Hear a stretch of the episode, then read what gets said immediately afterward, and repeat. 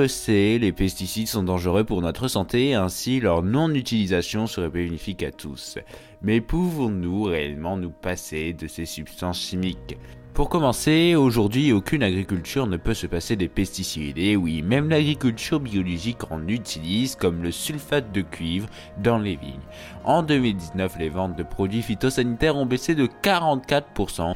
Une bonne nouvelle qu'il faut contrebalancer avec entre 2008 et 2018 une hausse des ventes de 3,1% en moyenne par an alors que suite au Grenelle de l'environnement, la France avait pour objectif de diviser l'utilisation des produits phytosanitaires par deux en 10 ans.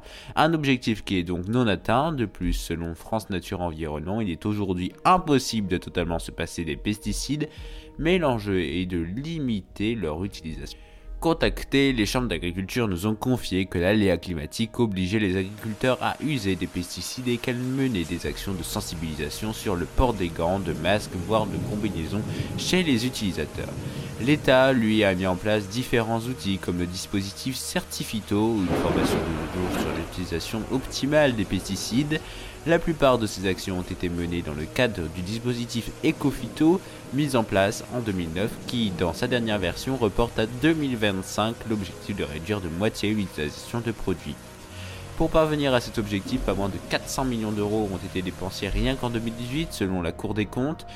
Des investissements qui servent à mettre en place des centaines d'actions comme le financement de projets, de recherche et la formation des agriculteurs, ainsi, quelques 3000 exploitations appartenant au réseau Ferme Défi se sont engagées à limiter leur utilisation de pesticides et de tester des techniques alternatives comme le désherbage mécanique, un dispositif qui donne des résultats convaincants avec notamment une baisse de 43% de l'utilisation des pesticides en horticulture entre 2017 et 2000. Un dispositif qui donne des résultats convaincants avec notamment une baisse de 43% de l'utilisation de pesticides en horticulture entre 2010 et 2017 et une baisse de 38% pour l'industrie légumière. Cependant, certaines filières agricoles ne disposent pas ou peu de méthodes de substitution pour lutter contre les ravageurs et les maladies, comme la culture de la betterave, qui, depuis peu, comme nous l'avons mentionné dans notre dernière vidéo courte, le lien est dans la description, subit une interdiction des néonicotinoïdes, des pesticides permettant d'éloigner les insectes ravageurs des cultures.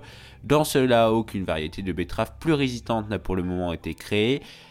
Les ravages pourraient être plus limités si les champs étaient plus petits. En effet, la filière betteravière s'est fortement mécanisée pour augmenter les rendements, ce qui a induit des parcelles de plus en plus vastes et dépourvues de haies où vivent les prédateurs des populations de ravageurs.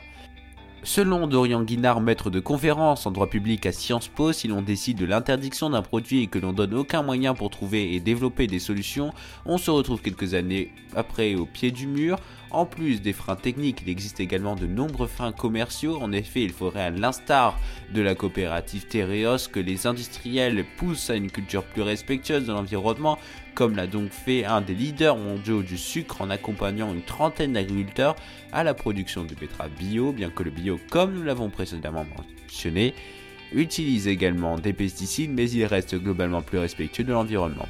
L'industrie de la pomme de terre a encore des efforts à faire car bien que certaines variétés plus résistantes au milieu que celles cultivées aujourd'hui existent, elles ne correspondent pas aux exigences de l'industriel. Selon les chambres d'agriculture de France, seulement 24 à 30% des agriculteurs se sont engagés dans une démarche de réduction des pesticides. Les autres n'ont pas franchi le pas pour de nombreuses raisons. La première étant que le changement ne se fait pas du jour au lendemain. En effet, il est aisé de dire qu'il faut se passer des pesticides. Or, les solutions, si elles existent, sont onéreuses et longues à mettre en place.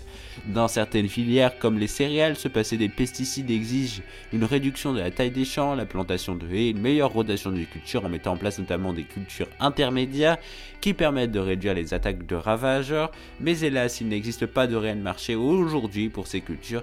Les résistances s'expliquent également par un problème de génération, la moyenne d'âge des agriculteurs est de 52 ans et ils n'ont pas envie en fin de carrière de changer leur méthode de travail. Ainsi, nous ne pouvons pas nous passer des pesticides à ce jour et de nombreux progrès sont encore à réaliser si l'on veut atteindre cet objectif. Mais aujourd'hui, le principal enjeu est donc de limiter leur utilisation.